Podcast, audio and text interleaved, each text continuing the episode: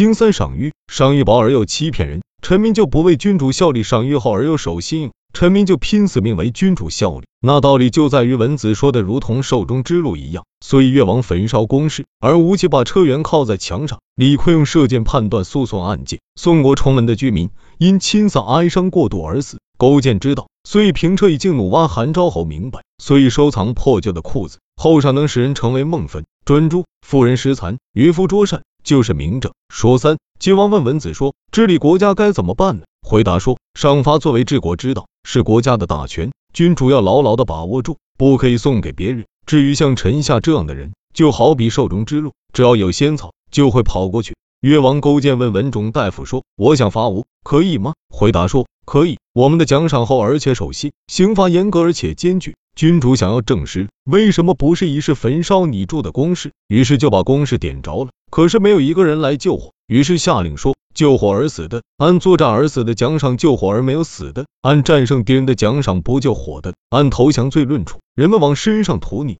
披上湿衣而奔赴火场。左边来了三千人，右边来了三千人。”通过这件事就了解到伐吴必胜的形势了。吴起是魏武侯的西河太守，秦国有一个小望亭毗邻魏境，吴起想要攻下他，拿不下来对种田人有很大危害，拿下他来又不值得征发士兵，于是就把一部车辕倚靠在北门外，下令说有能把车辕搬到南门外的，赏赐上等田地，上等住宅。没有人去搬，等到有人搬了，马上按发布的命令赏赐。不久又放一时赤小都在东门外，下令说有人能把他搬到西门外，赏赐和前次一样，人们都争着去搬。于是下令说明天就要攻小亭了，有能先登上小亭的，任命他为国大夫，赏赐上等田地和住宅。人们争着向前攻打这个小亭，只一个早晨就把他攻下来了。李逵做了魏文侯的上帝太守，想让人们都能善射，就下令说谁有是非难以决断的诉讼，让他射靶子，射中的就可以胜诉。不中的就败诉。令下之后，人们很快都去练习射箭，白天黑夜都不休息。等到同秦国作战，把秦军打得大败，就是因为人们善于射箭。宋国崇文附近的一个人为父母守孝哀伤过度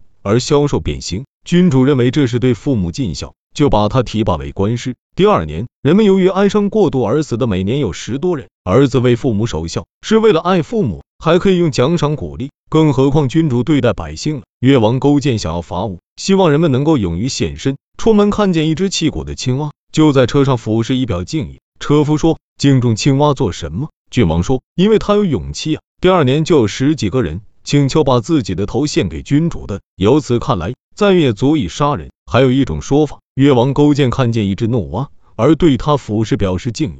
车夫说：“俯视表示敬意做什么？”君主说：“一只蛙都这样有勇气，可以不俯视表示敬意吗？”世人听到后说：“蛙有勇气，君主还俯视表示敬意，更何况是人呢？”这一年，就有人自刎而把头献给越王的。所以越王将要向吴国复仇时，试验他长期教化的成果，焚烧高台，击鼓向前。使百姓闯入火中，时常在火上；在江边击鼓向前，使人奔入水中；时常在水上，荡在战斗之时，能使人断头剖腹而无所顾惜；时常在作战上，更何况依据法制而举荐贤呢？他的鼓舞作用就更大了。韩昭侯命人收藏破旧的裤子，侍从说：“君王也太不慈爱了，一条破旧的裤子不赏赐给左右而收藏起来。”昭侯说：“这不是你能了解的。我听说明主珍惜一颦一笑，贫有贫的目的，笑有笑的目的。如今这裤子何止是贫笑了？裤子和贫笑相差的可太多了。我一定等待有功的人，所以才收藏起来而没有给人。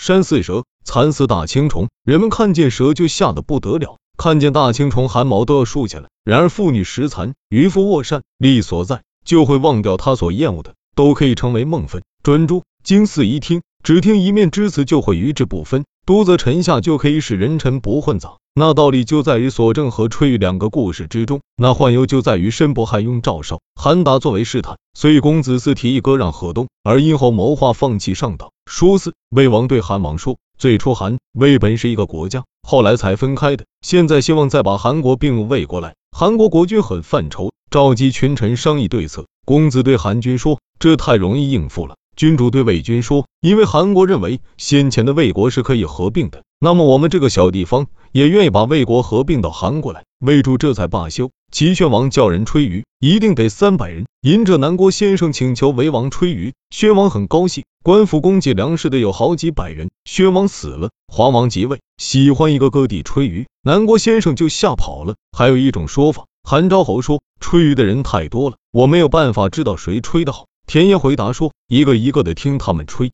赵国命人通过申不害向韩国借兵，想要攻打魏国。申不害想要告诉韩王，又怕韩王怀疑自己勾结外国诸侯，不然又怕得罪赵国，就让赵少、韩达去试探韩王的动向，之后再去进言。这样内可以了解韩昭侯的心意，外可以得到赵国感激的功效。齐、魏、韩三国的军队在韩集结起来。秦昭襄王对楼缓说：“三国之兵业已深入，寡人想要割让河东而讲和，怎么样？”楼缓说。割让河东，那损失就太大了，使国家除掉祸患，这是大功，这是数百弟兄的责任。君主为什么不召公子嗣问问呢？秦王把公子嗣召来，告诉此事。公子嗣说：“君主讲和也要后悔，不讲和也要后悔。君主现在割让河东而讲和，三国之兵回去了，君主一定会说：三国之兵本来就要回去了，我还特意送给人家三座城池。不讲和，三国之兵业已入韩，我国就一定得大兴兵了，君主一定更后悔。”君主说，就是没给人家三成吗？臣因此说，君主讲和也要后悔，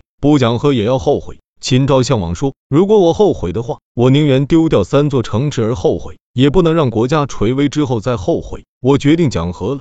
范雎对秦昭襄王说，君主得到了南阳、叶县、蓝田和太康等地，切断了魏国黄河以北的地区，围困了魏国和韩国，还没能称霸天下，就是因为赵国还没有听命。只要放弃上党这一个郡，就可以兵临东阳，那邯郸就成了口中的狮子。君主什么也不必做，就可以使天下诸侯来朝拜，来晚的就可以用兵征讨了。然而上党是安乐之乡，臣下怕劝说君主放弃上党而不能接受，可怎么办呢？君主说，那就一定放弃上党而兵临东阳了。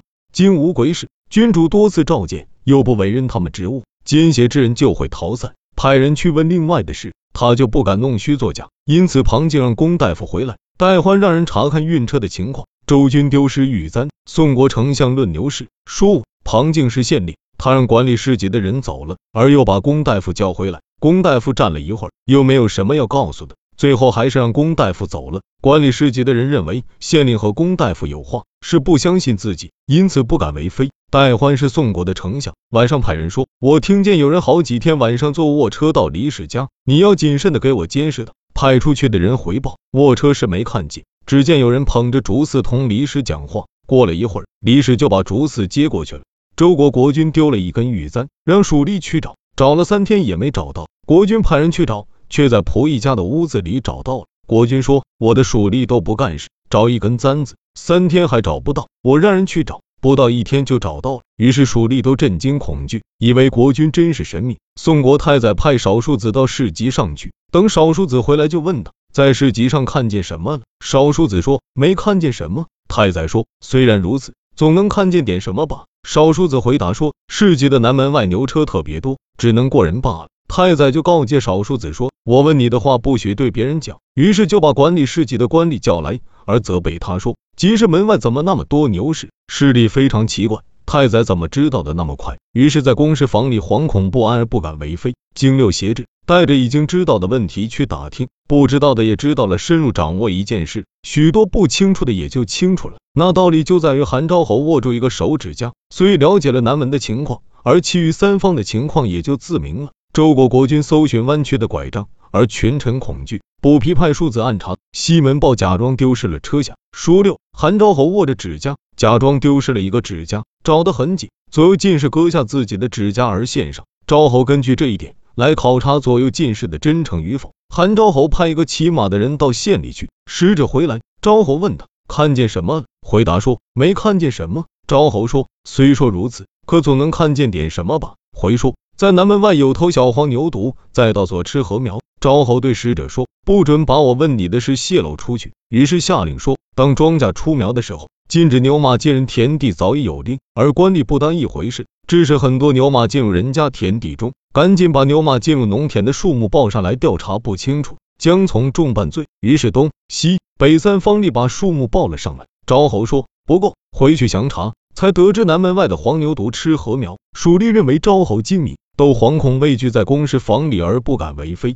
周国国君下令寻找弯曲的拐杖，蜀吏去找了好几天也没有找到。国君就私下派人去找，没用一天就找到了。于是对蜀吏说：“我知道蜀吏是不干事的，弯曲的拐杖很容易找，而官吏就找不到。我让人去找，没用上一天就找到了。你们怎么能算忠诚呢？”官吏就都在公事房里惶恐震惊，以为国君真是神明。补皮当县令，他的御史行为污秽卑鄙，还有一个宠爱的妾。补皮就让他的少数子假装喜爱他，因此知道御史的隐情。西门豹当叶县县令。假装丢失了车厢，让蜀吏去找，没找到，派人去找，而从仆役的屋子中找到了。经其道言反话，用反话做相反的事来试探，就可以了解到奸情。所以杨山君欺骗英叔，闹指使人假作秦使，其人要作乱。子正白马，子产隔离告状的人，魏四军过关时。说七，杨山君当魏国的丞相，听说国君怀疑自己，就假意诽谤纠说，用以了解情况。闹只听说齐王反恶自己。就让人假作秦使来探知真情，结果有人要作乱，又怕君主知道，